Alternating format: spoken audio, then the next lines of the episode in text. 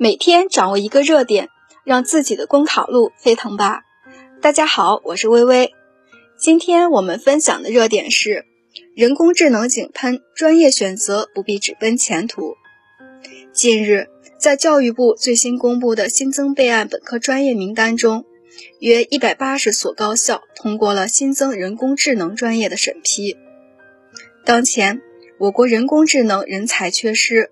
高等教育资源在一定程度上向人工智能领域倾斜，体现了国家和社会对人工智能人才的培养和重视，既有利于满足市场的要求，也为我国抢占世界科技前沿提供更加充分的人才支撑。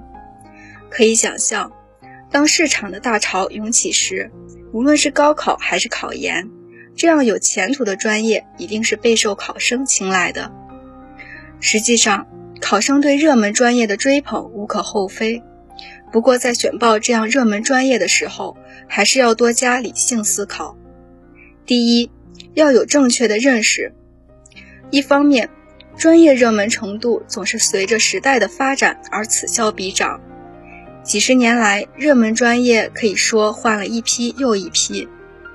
当前，互联网行业包括人工智能技术的更新迭代也是极快，很多学生在大学里梦想以一技之长走江湖，毕业后却发现江湖可能没了。另一方面，短时间大规模的生源涌入也会造成人工智能领域一定程度上的人才饱和，尖端的红利吃尽之后，就需要面临激烈的竞争。第二。学习随时而动，也要随兴趣而动。在跨专业学习越来越盛行的当今社会，留给学生的就业弹性和选择空间也越来越大。